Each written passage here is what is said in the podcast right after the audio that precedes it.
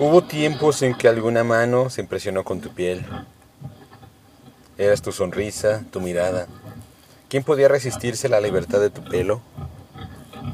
Mas sin avisar, llegaron la calvicie, la gordura y la joroba. Nadie te llama, solo los vendedores.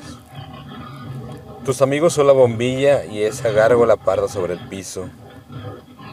Te levantas del retrete y con cuidado lavas solo las yemas de tus dedos para que tus palmas no se descarapelen.